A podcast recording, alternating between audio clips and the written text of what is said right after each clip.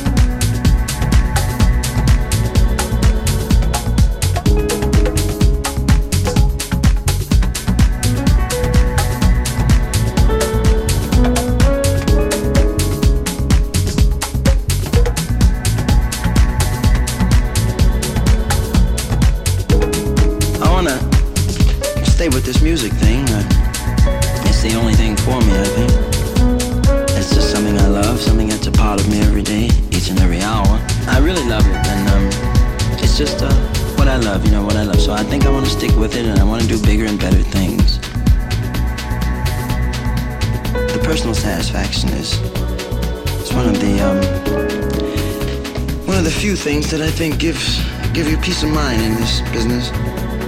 When um, the hard things and the hardships and the panics and the button pushes and the screamers and everybody of this type uh, sort of all sit back in your mind after you hear a great acceptance.